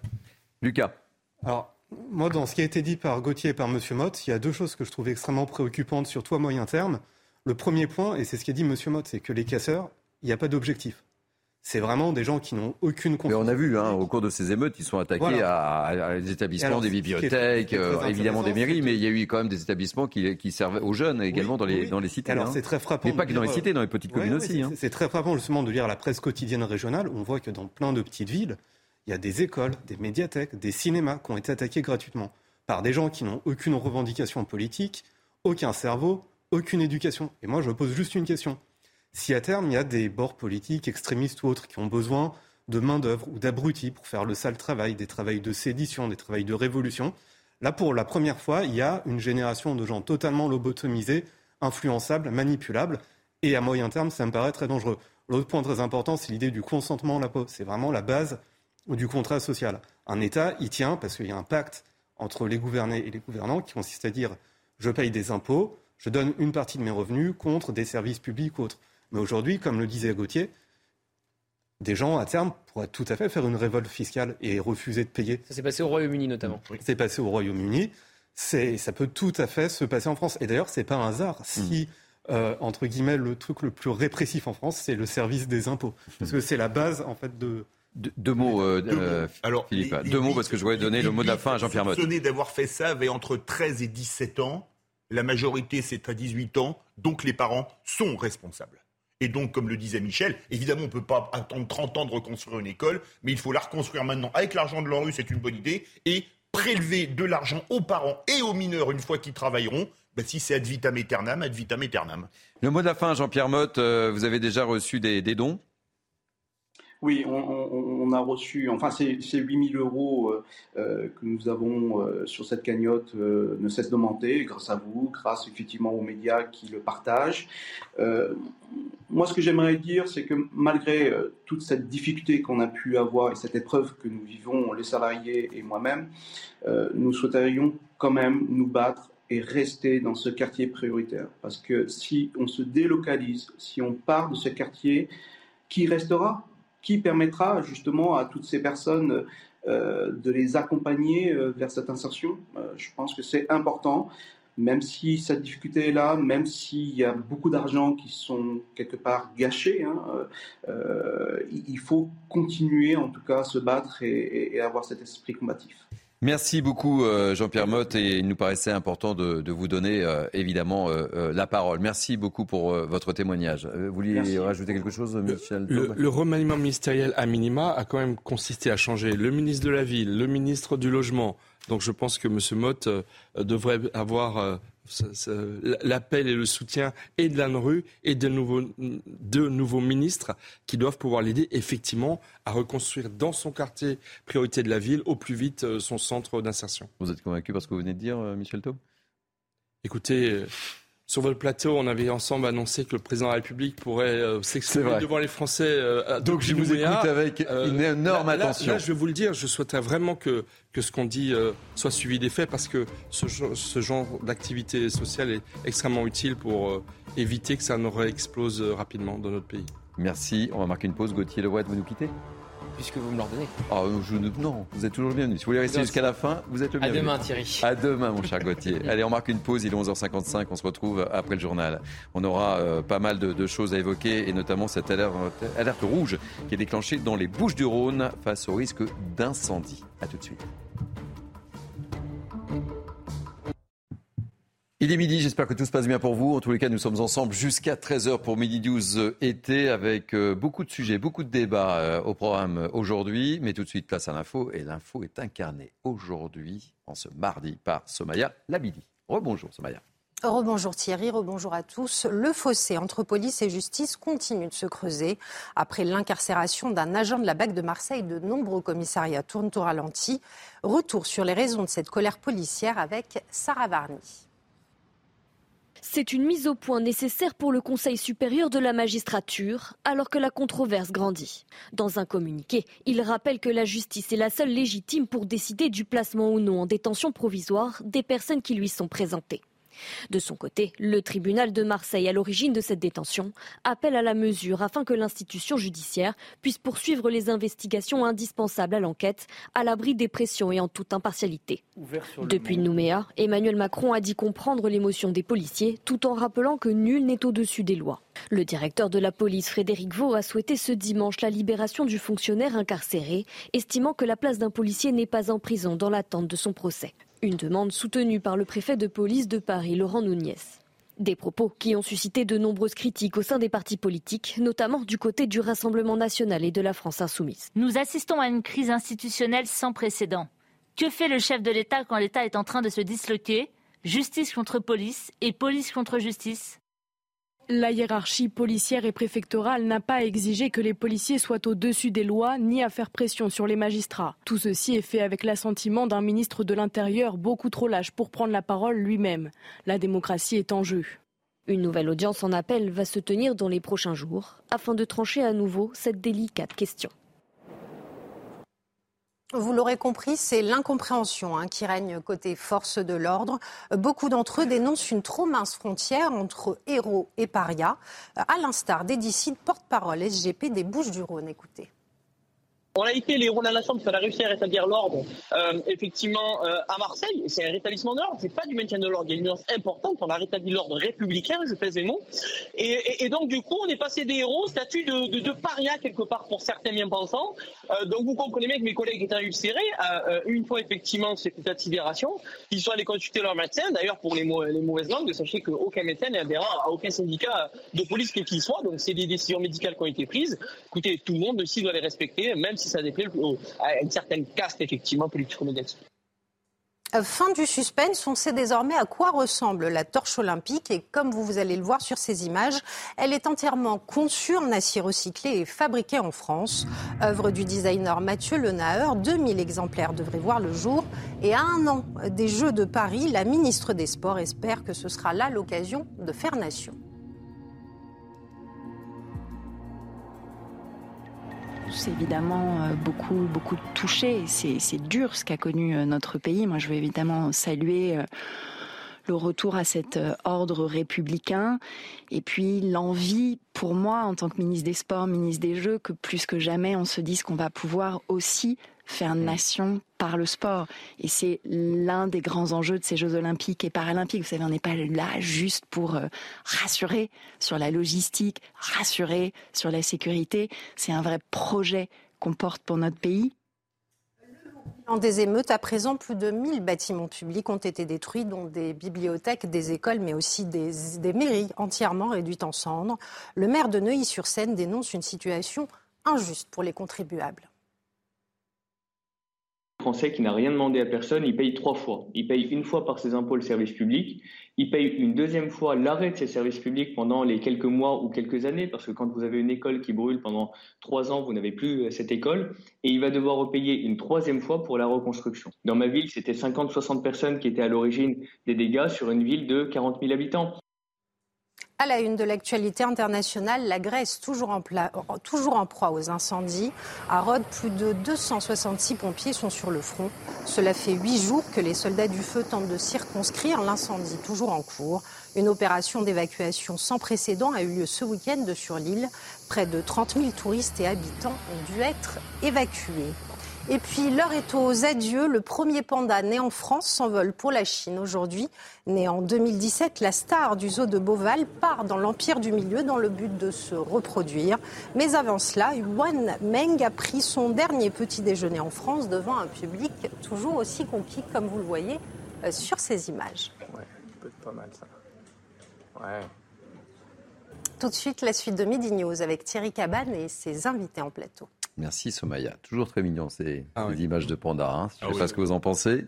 Un animal très affectueux. Exactement. Symbole de l'amitié euh, entre la France et la Chine. Exactement. Allez, euh, dernière ligne droite euh, dans ce mini-news été avec moi, Philippe David, Lucas Jakubowicz et, Michel Tauba. Euh, on, va prendre la, direction des Bouches-du-Rhône pour commencer cette dernière de mini-news été. une première depuis la mise en place de la météo des forêts. L'alerte rouge est déclenchée dans les Bouches-du-Rhône face au risque d'incendie. Il s'agit du niveau de vigilance maximum. On va voir le sujet de Vincent Fernandez et on sera avec euh, le capitaine Stéphane Guyot, qui est porte-parole des pompiers des Bouches-du-Rhône, et on fera un point sur la, sur la situation. Mais d'abord, rappel des faits avec Vincent Fernandez. La végétation des Bouches-du-Rhône sous haute surveillance. Avec des vents puissants, un thermomètre qui avoisine les 30 degrés et un taux d'humidité bas, le département est placé en vigilance rouge risque d'incendie. Le Var et le Vaucluse en vigilance orange. C'est un message de prévention. Vous dire attention, le risque est très élevé dans les Bouches-du-Rhône. Donc la moindre étincelle, le moindre euh, mégot jeté par la, fenêtre d'une voiture, le moindre barbecue est très dangereux et euh, va, certainement générer un, risque incendie pour lequel les sapeurs-pompiers, nous, nous sommes prêts. Face à cette situation, les autorités se préparent. 19 massifs seront aujourd'hui fermés dans les Bouches-du-Rhône. En plus des 500 pompiers que compte le département, 450 autres sont déployés en renfort. Ils seront positionnés à proximité des massifs, à proximité des grands axes routiers pour intervenir le plus rapidement possible. Ils seront associés aussi à des moyens aériens. Et pour compléter vraiment le dispositif, euh, nous allons recevoir donc pour aujourd'hui une quarantaine de pompiers polonais et autrichiens et euh, ce qu'on appelle des colonnes de renfort, normalement une colonne de renfort qui provient d'Île-de-France. Même si les conditions météo s'améliorent à partir de demain, aucune pluie n'est prévue pour les sept prochains jours.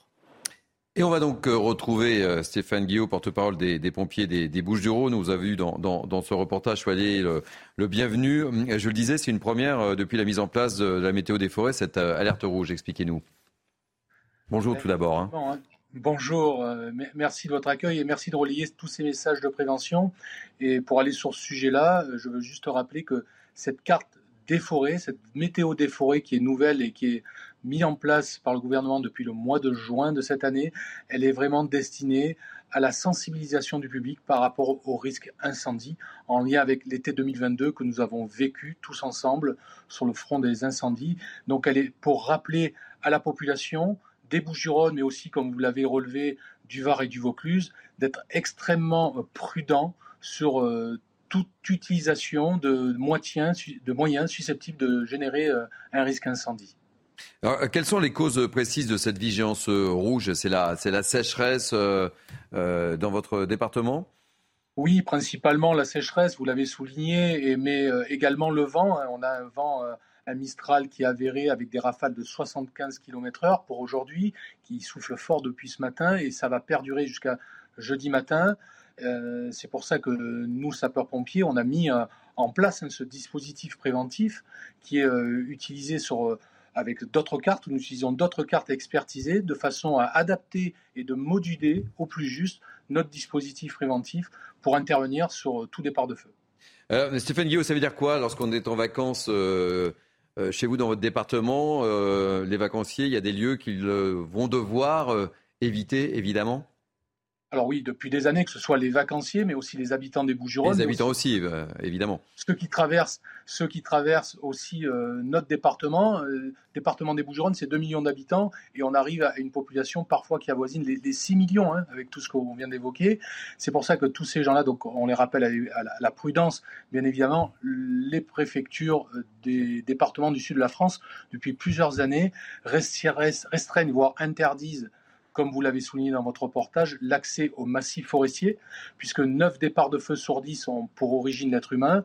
Il convient juste d'être prudent, de restreindre et d'interdire certains accès, certaines utilisations de l'emploi du feu, et, euh, évidemment éviter ce fameux fléau du jet de mégot.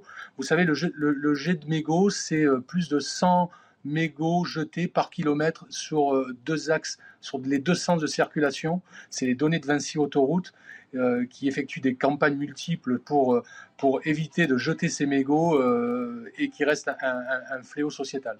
je vous garde avec, avec nous quelques instants encore, Stéphane Guyot. Réaction, Michel Taubin. Non, mais c'est, on, a là une des premières conséquences concrètes, il y en a eu d'autres, hein, mais de la mobilisation générale qui avait suscité les terribles incendies de l'année dernière. On se rappelle le camping des flots, flots bleus en Gironde qui avait été le célèbre. reconstruit euh, euh, heureusement très, très rapidement. Euh, non, le, le maître mot, c'est la prévention. Et effectivement, cette carte nouvelle, inédite, que malheureusement on risque de revoir très très souvent, fait partie de la sensibilisation collective. Un, un tiers de notre territoire national est couvert de forêts. Les forêts, c'est un patrimoine extraordinaire. Lorsqu'elles brûlent, ça cause des dégâts considérables. Donc il faut saluer cette initiative de, prévention et saluer également, évidemment, le travail extraordinaire que font les sapeurs-pompiers, euh, particulièrement en été, où avec la sécheresse, ce dôme de chaleur qui perdure euh, depuis maintenant longtemps, les risques d'incendie sont considérables. Lucas euh, et, Philippe David. Oui, très rapidement sur la carte qui a été montrée à l'écran tout à l'heure. Moi, je me rappelais quand j'étais enfant, et c'était pas, pas si loin, c'était à la fin des années 90, quand on voyait les cartes de France des risques incendies, c'était vraiment circoncis aux deux, trois départements de la Côte d'Azur. Là, on voit que maintenant, les risques élevés remontent vraiment très, très loin dans le nord. On arrive même en Loire-Atlantique. L'an dernier, aux portes de Saint-Nazaire, il y avait des feux de forêt, c'était inédit. Et donc, c'est surtout ça qu'il faut retenir, c'est que oui, il y a de la prévention, mais la prévention, à terme, à cause du réchauffement climatique, va être nécessaire euh, sur tout l'ensemble du territoire. Il y avait eu des incendies, même en Bretagne, et des alertes, même dans le nord de la France. On, est le, fin juillet, on peut le dire, on est le 25 juillet, et l'an dernier, on avait vraiment eu, à cette époque de l'année, déjà un anus horribilis avec les feux en Gironde, les feux dans les Bouches-du-Rhône, les feux dans le Vaucluse, et vraiment, c'est bien d'avoir cette opportunité de rendre hommage à nos pompiers. Parce que je rappelle quand même que l'an dernier, sur 4000 bâtiments menacés par les feux de forêt, il y en a à peine une trentaine. Alors vous me direz, c'est 32 trop pour ceux qui en sont les, propriétaires. Évidemment, une trentaine de détruits et il n'y avait pas eu, je crois, pas un mort, alors qu'on se souvient de ces images de flammes sur le bassin d'Arcachon qui étaient absolument impressionnants. Donc c'est bien dans ce type d'émission de pouvoir rendre hommage aux pompiers, parce que les policiers nous protègent, mais les pompiers nous protègent aussi dans, un sens totalement différent. Euh, Stéphane euh, Guillot, euh, cette alerte dure combien de temps? Va durer combien de temps cette alerte rouge? Alors, on, va dire qu'elle est prévue au moins pour 48 heures. Vous savez, pour la population, on va dire que si c'est, on a un message à relayer auprès de la population, c'est qu'il va falloir faire attention. C'est tout, l'été, hein, c'est pas uniquement aujourd'hui. Oui, il y a du vent aujourd'hui. Il va falloir faire plus attention, mais je vais dire le, jet de mégots que j'ai évoqué, c'est toute l'année qu'il faut l'éviter. C'est pas uniquement en été, bien évidemment, mais c'est toute l'année. Et le, respect des, obligations légales de débroussaillement, de l'emploi euh, du feu dans les massifs ou de ses accessibilités, si on respecte tout ça, si on a des bons comportements citoyens, mais écoutez, euh, on, va pouvoir répondre efficacement euh, à, cette difficulté qui est les feux, que sont les feux de forêt. Dernier message, profitez d'être en direct sur, sur CNews. Quels sont les derniers messages que vous souhaitez communiquer, capitaine Stéphane Guyot? Ah ben, J'ai envie de vous dire que finalement, cette carte de vigilance vis-à-vis de la population, elle fonctionne, puisque depuis ce matin, alors que nous avions prépositionné plus de 400 sapeurs-pompiers supplémentaires en plus des 500 dans les Bouches-du-Rhône, ben, nous avons eu pour l'instant, à l'heure où on parle, aucun départ de feu euh, néanmoins, donc il va falloir rester vigilant puisque l'après-midi, avec des chaleurs qui vont augmenter, un taux d'humidité dans l'air qui va diminuer, on risque d'avoir cette probabilité qui va augmenter, mais on va rester positionné, être vigilant. Allez, on croise les, on croise les doigts évidemment et, merci euh, mille fois d'avoir accepté de, témoigner dans Mini News. Euh, euh, été. Euh, je rappelle que vous êtes le porte-parole des pompiers des, Bouches-du-Rhône et on tient un, beau coup de chapeau à, tout ce que vous faites évidemment euh, autour de ce plateau. évidemment. Merci mille fois Stéphane Guillot. Allez, on va aborder maintenant un, sujet qui nous concerne toutes et tous, évidemment. je ne sais pas si vous avez préparé avec vos enfants, je ne sais pas. vous avez préparé la rentrée scolaire? Ah, bah oui. Vous avez acheté des cahiers? Non, mais. Des crayons de couleur? mais, mais ma fille me demande de le faire. Donc je dis, on va attendre encore un tout petit peu. Oui, alors. Euh, je ne sais pas, mais euh, ça va être un peu difficile la rentrée scolaire. Hein. Euh, il faut anticiper cette rentrée parce que vous l'avez peut-être constaté, et si vous n'avez pas fait, vous allez vite vous en rendre compte, les prix ont augmenté de 10%, Michel, 10%. C'est le résultat d'une enquête menée par le magazine UFC Que Choisir, et cela concerne l'ensemble du cartable, papeterie, matériel scientifique ou artistique. On voit tout cela avec Corentin Boyot et on en parle ensemble juste après. Plus 10% en un an sur les fournitures scolaires. Des prix qui s'envolent. Dans les rayons des grandes surfaces, c'est la grimace au moment de préparer la rentrée. Euh, je trouve que les fournitures scolaires par rapport à quand moi je faisais mes études et que je faisais des courses, ça a énormément augmenté. Pour les personnes qui ont deux, trois gamins à l'école, c'est difficile pour eux. Une hausse des prix expliquée en partie par l'augmentation du coût des matières premières comme le papier. Et malgré le recul observé du coût de ces mêmes matières premières, les grandes surfaces ne baissent pas les prix en rayon. Le gouvernement a saisi la répression des fraudes pour vérifier que les magasins n'augmentent pas leurs tarifs de manière abusive. Peut-être que le gouvernement va essayer d'inciter la, la, grande distribution à faire des efforts et à diminuer les prix. Si les prix n'évoluent pas, c'est ce qui se passe par le passé, ça veut dire qu'on sera toujours sur un niveau de prix très élevé, quasiment 20% sur 24 mois de hausse. Si en revanche, ils arrivent à les inciter à diminuer les prix, on peut escompter peut-être des petites baisses en rayon. Malheureusement, mon expérience me rend un peu pessimiste. J'ai rarement observé de, de, diminution de prix dans les rayons. En mai dernier, le gouvernement avait déjà imposé aux distributeurs des prix bloqués sur les fournitures pour la rentrée scolaire avec son dispositif anti-inflation. Insuffisant pour les consommateurs. Michel Taube, puisque vous êtes concerné. Euh, euh, dans l'intervention du chef de l'État, il a parlé de, beaucoup de l'école, mais il n'a pas du tout parlé des prix de la rentrée scolaire. Et en revanche, il y a cette phrase que peu ont relevée. Il a dit que l'augmentation de, de tarif d'électricité de 10% était une augmentation proportionnée. Est-ce que l'augmentation des prix des fournitures scolaires est, pour le nouveau ministre de l'Éducation nationale, euh, une augmentation proportionnée? La réponse est non parce que les prix des matières premières n'ont pas augmenté, tant pour l'électricité que pour, que pour euh, les répercussions ont déjà eu lieu l'année dernière.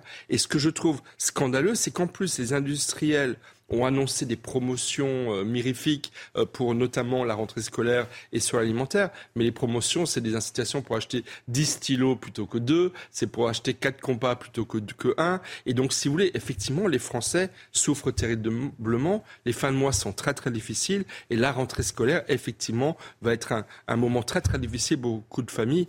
Et là, le gouvernement, on ne l'a pas entendu, on n'a pas entendu Emmanuel Macron. Ce serait bien qu'il s'exprime sur le sujet. Mais c'est un sujet très concernant, puisqu'on l'évoquait sur ce même plateau, 10% d'électricité, 10% 10% euh, les fournitures scolaires, euh, l'addition commence à être salée quand même, Philippe David, non? Les 10% sur l'électricité à compter du 1er août, c'est-à-dire dans une semaine, à la rentrée, vont être euh, répercutés sur les fournitures scolaires qui seront fabriquées, sauf si les prix ont été négociés et pas modifiables, après. Parce que quand vous êtes un industriel, vous avez besoin de beaucoup d'électricité, ou d'un peu ou de beaucoup d'électricité, selon votre activité, pour produire.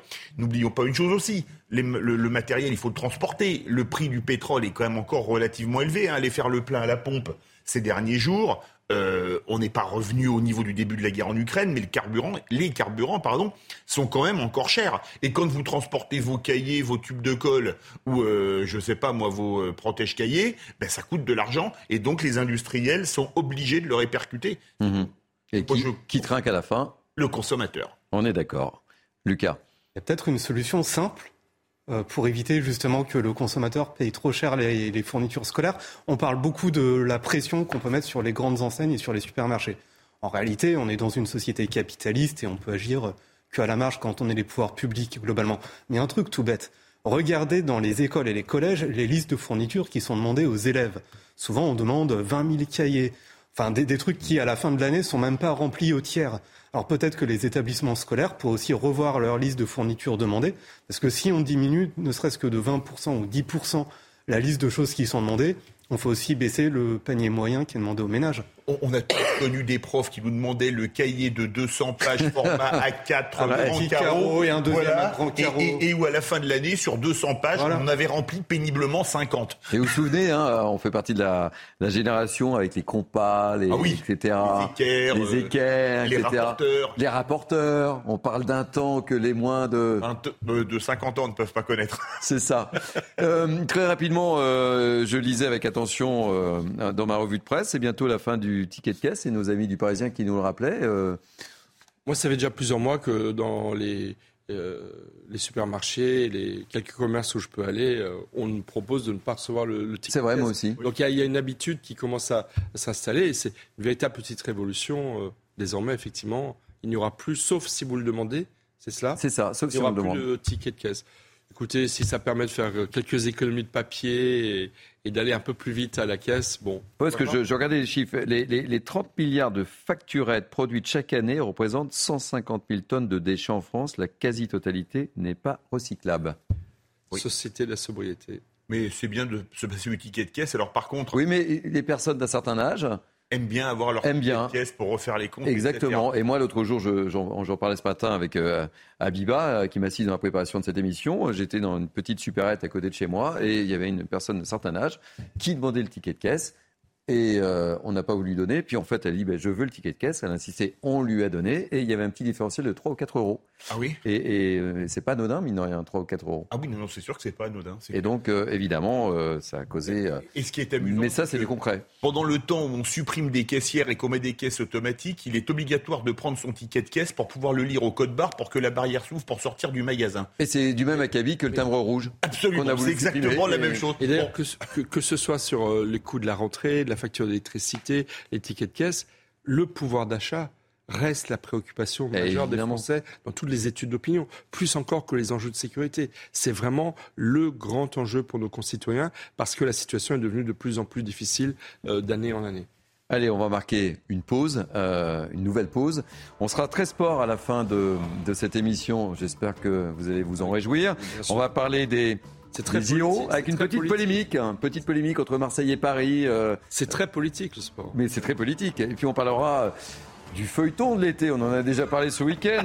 Mbappé avec euh, cette une euh, également de nos équipes de, de, l'équipe. Hein. faites vos jeux avec un, une proposition de salaire incroyable. On vous donnera les, détails et on sera avec un spécialiste du sport. On lui demandera son avis. Allez, à tout de suite. On marque une pause et, surtout ne, changez pas. Installez-vous confortablement. Je ne sais pas si vous êtes en train de déjeuner, en train de prendre un petit apéritif habituel, mais toute consommation d'alcool, il faut éviter. Mais profitez bien. Vous êtes sur CNews. À tout de suite.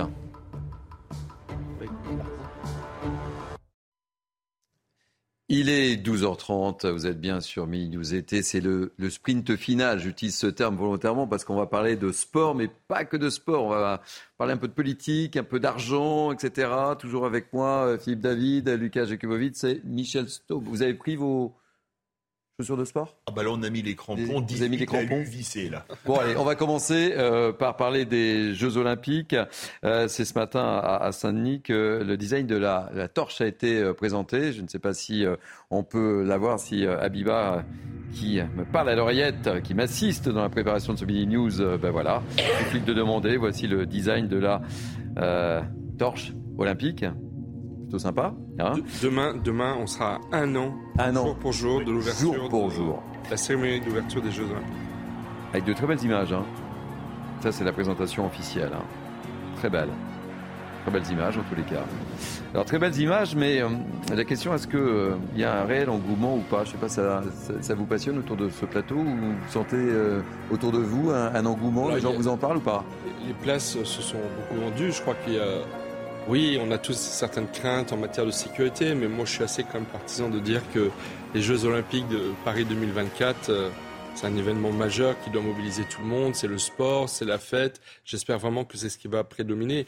Franchement, ça faisait un siècle qu'on n'a pas eu de, Jeux Olympiques. Ça, ça se reproduira probablement pas avant un siècle ou beaucoup plus. Donc franchement, c'est un grand événement. Il faut que tout le monde se mobilise et que, et que dans la sécurité, dans le respect, ce soit hmm. effectivement une fête pour les Français et pour le monde entier. Et, dans la sécurité, vous avez raison de le dire. Euh, deux mots, euh, Philippe et, Lucas Là, je suis plutôt concentré puisqu'on est à moins de 50 jours sur la Coupe du Monde de rugby. Ah et puis après, je vais te concentrer sur l'Euro de football. ce sera en juin, juillet. Et après, on se mettra aux Jeux Olympiques. C'est sans doute le plus grand sportif autour de cette table, hein, Philippe David. Lucas Alors moi, je trouve qu'il y a un engouement énorme des Parisiens. Ah ben on va poser la question qui, justement. Qui se préparent tous à quitter Paris et à louer leur logement sur Airbnb au prix fort. Donc la majorité d'entre eux sont plutôt contents. Mais plus sérieusement, non, j'ai l'impression qu'il n'y a pas trop d'engouement. Ah ben. Euh, moi, je me souviens que j'étais à Londres euh, plus d'un an avant le début des Jeux Olympiques. Il y avait des mascottes partout, des panneaux partout, un engouement populaire. Là, pour l'instant, on ne le ressent pas du tout. Alors, est-ce que le plan com va être enclenché à moins 365 jours avant le début des Jeux? Peut-être, mais en tout cas, dans la population, je ne sens pas un énorme euh, engouement. Vous voulez ma place parce que vous faites la transition là ah bah. Parce que vous savez quoi? La question, est-ce qu'il y a engouement ou pas? On a posé la question. Ah, la réponse, on va voir la réponse à votre interrogation. Est-ce que vous avez raison ou pas? Écoutez. Oui, je vais aller regarder. Je crois que ça peut bien se dérouler, mais par contre, ça va être compliqué pour les, gens qui habitent là. Les transports, euh, même pour se balader sur les routes, il y aura beaucoup de monde, je crois. Euh, ouais, ça m'intéresse. Je vais les suivre, mais j'ai pas acheté de place par contre. Oui, je vais les suivre, mais à la télé, parce que je vais faire l'inverse. Je suis parisien, mais je vais partir. On parle beaucoup des Jeux Olympiques, mais j'aimerais bien qu'on parle des Jeux Paralympiques. Bah, je vais les regarder à la télé. On a confiance parce que bah, les, travaux vont bon train, donc euh, je pense que ouais, tout va bien se passer. On espère en tout cas. Voilà la réponse, mais priorité au direct. On l'a évoqué avec Gauthier Lebret. Elisabeth Borne est en visite au Havre. On l'écoute tout de suite. Européen et évidemment, notre objectif est de conforter, de renforcer encore euh, la place euh, d'Aropa comme porte d'entrée en Europe.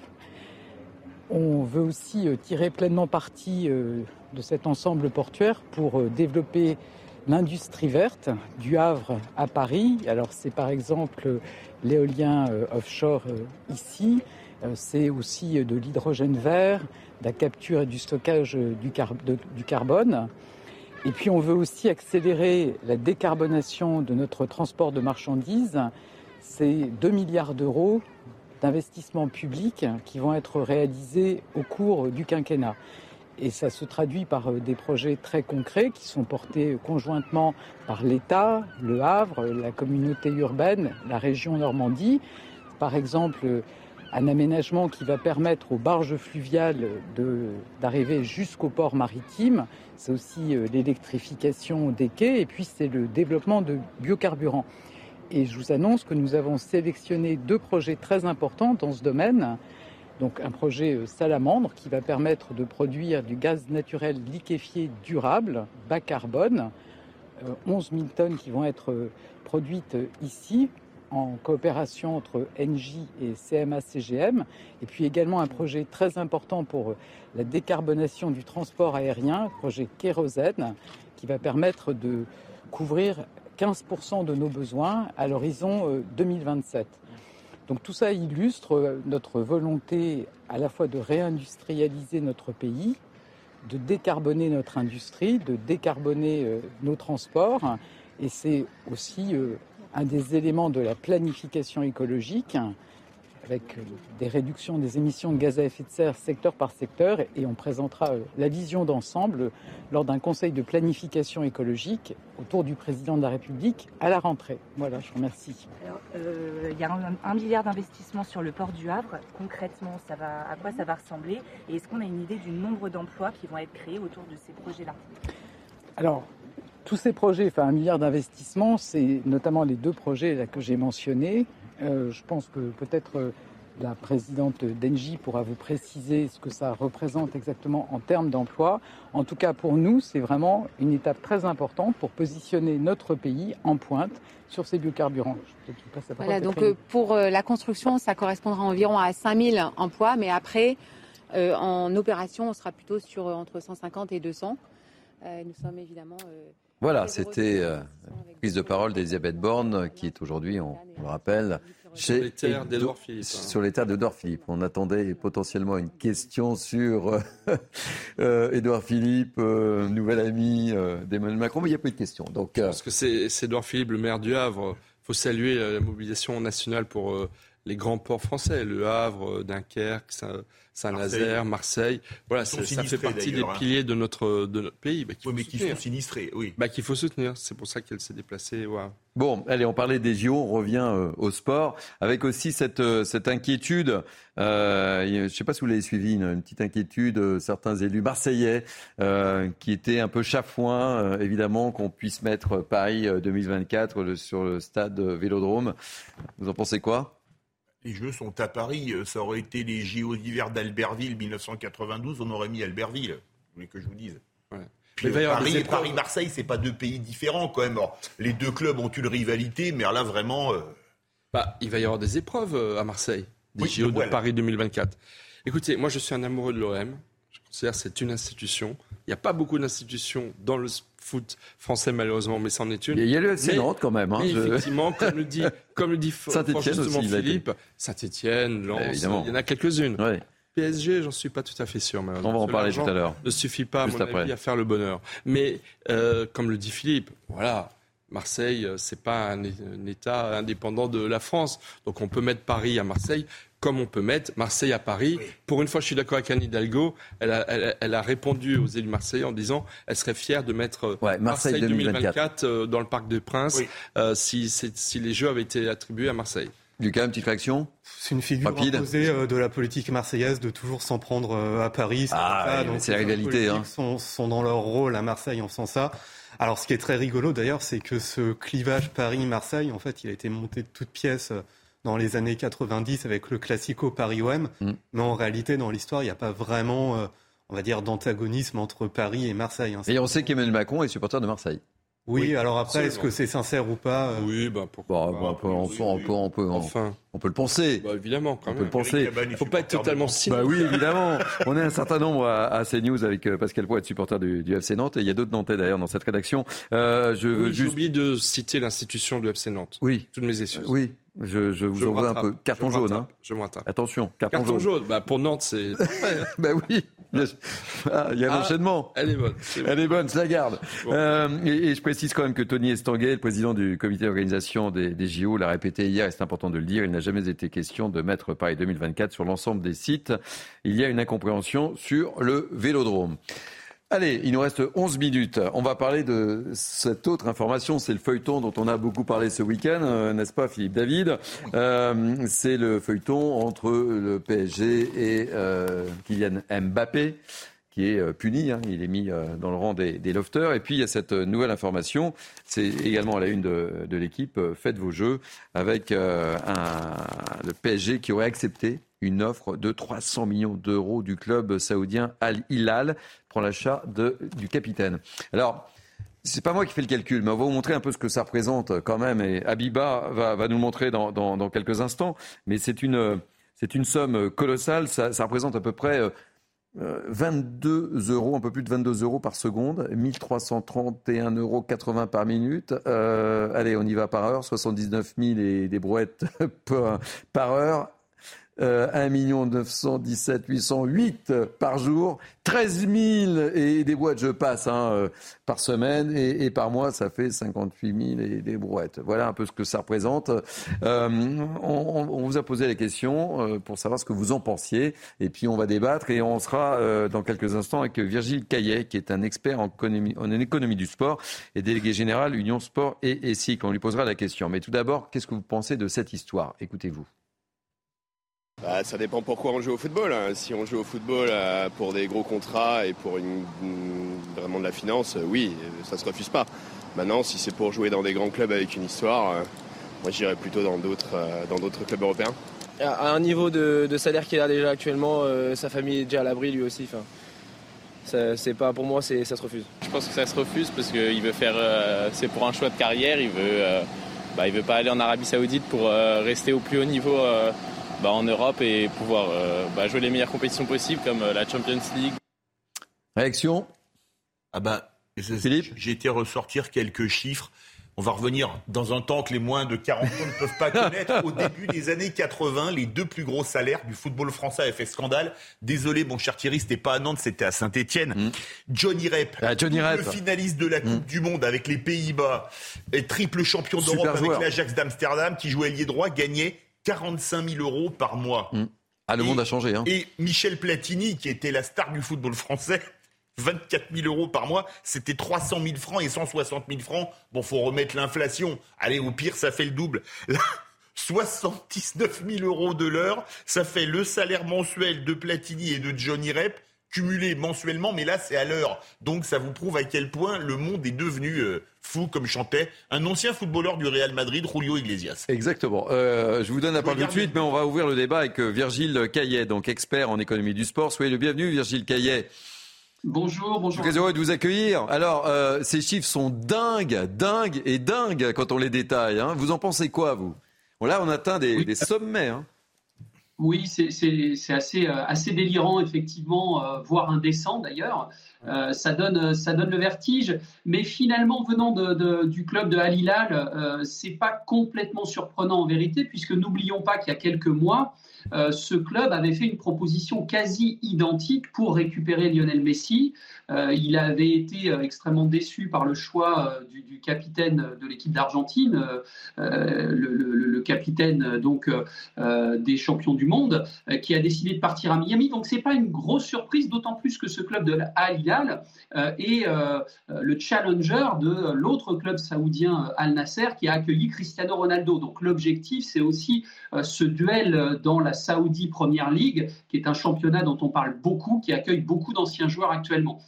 Après, comme l'ont dit euh, les gens que vous avez interviewés, euh, ça semble quand même euh, très peu crédible que Kylian Mbappé, qui arrive dans l'âge de la maturité sportive, il va bientôt avoir 25 ans, qu'il s'exile dans ces, dans ces paradis sportifs, exotiques et fiscaux, qu'il s'exile à cet âge-là, alors que c'est un garçon qui tient absolument à marquer l'histoire de son sport. C'est un garçon qui a une ambition euh, assumée, euh, décomplexée, mais démesurée, et il veut figurer dans tous les palmarès, et ça passe forcément euh, par son nom en Champions League et sur les tablettes du Ballon d'Or. Alors, c'est très clair que l'enjeu sportif, on aurait du mal à le comprendre, mais on est dans un véritable bras de fer entre l'institution PSG et, euh, Kylian Mbappé.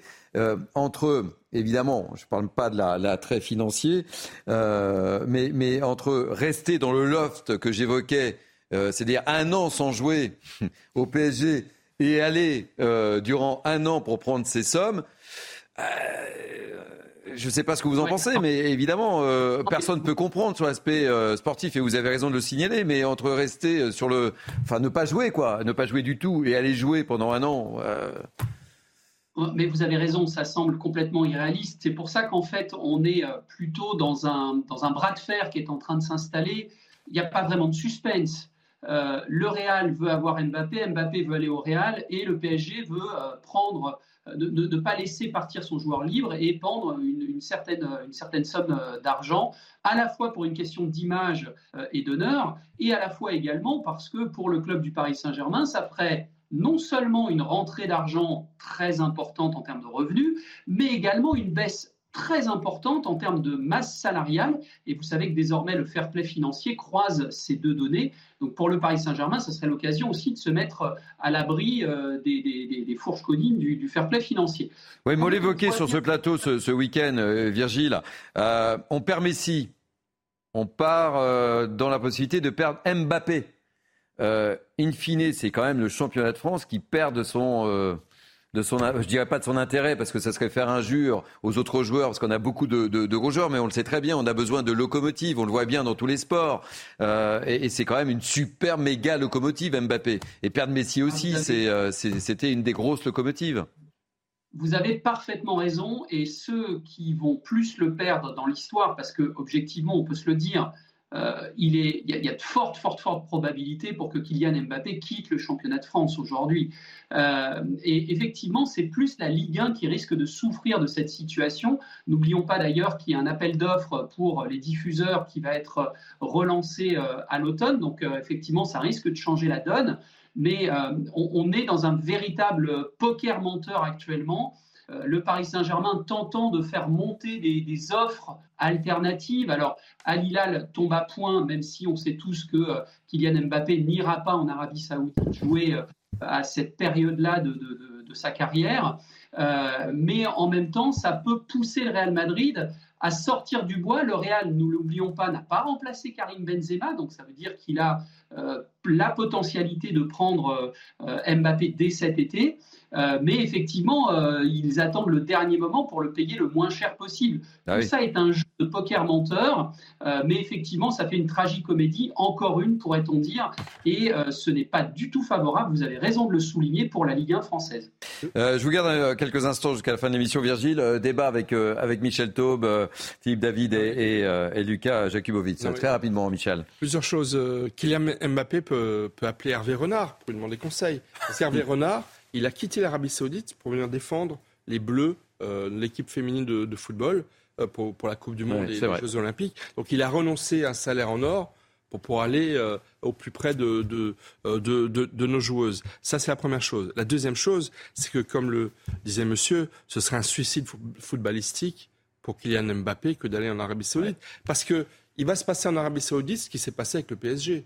À ceux qui croient que l'argent suffit à faire le bonheur et à faire des mm. équipes qui gagnent, ben on l'a bien vu avec le palmarès du PSG, qui n'a pas été euh, capable de décrocher euh, la Champions League, alors même qu'elle avait les, les, mm. plus beaux joueurs du monde. Donc euh, en Arabie Saoudite, bien ce qu'on dit, l'argent ne fait pas le bonheur, il peut y contribuer. Mais... En Arabie Saoudite, ils peuvent faire venir par centaines de millions d'euros Ronaldo, des plus grands mm. champions, etc. Le niveau ne va pas augmenter et, et, et plus exactement, Mbappé perdrait en, efficacité et en, talent footballistique euh, s'il est là-bas. Et puis, dernier point, il y a un problème de gouvernance au, PSG. C'est pour ça que je disais que ce n'est pas mm. une institution. Euh, de, toute façon, depuis la, depuis la fin de la Coupe du Monde de football au Qatar, moi je considère que le PSG fait partie des pertes et profits d'ici euh, six mois, un an, deux ans, trois ans. Euh, dans euh, l'escarcelle de, de l'Émirat du Qatar qui en est le, propriétaire. On a laissé partir Lionel Messi, on va laisser partir Mbappé. Hmm. C'est franchement fort regrettable et, et c'est une grande perte pour notre pays. Allez, je vous laisse 20 secondes à tous les deux pour, pour terminer et on donnera le mot de la fin à Virgile, Virgile Caillet. Juste peut-être un petit point sur les salaires qu'on évoquait en début de séquence.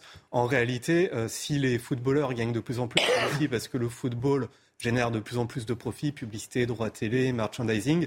Et finalement, on peut même être cynique en disant que le salaire des footballeurs, c'est une forme de communisme parce que euh, touche une partie quand même assez grosse des profits qu'ils génèrent. Mm.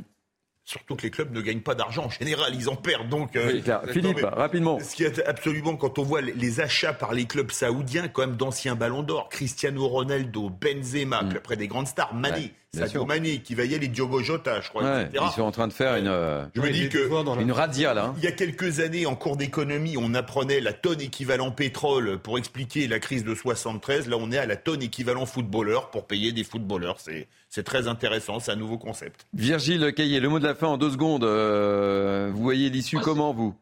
Deux secondes, hein, Virgile. Je, pense que c'est un feuilleton qui va nous durer tout l'été. Euh, et l'issue, euh, en tout cas celle qu'on imagine, c'est que le Real, à un moment donné, va mettre 100 millions sur la table et que tout le monde sera gagnant.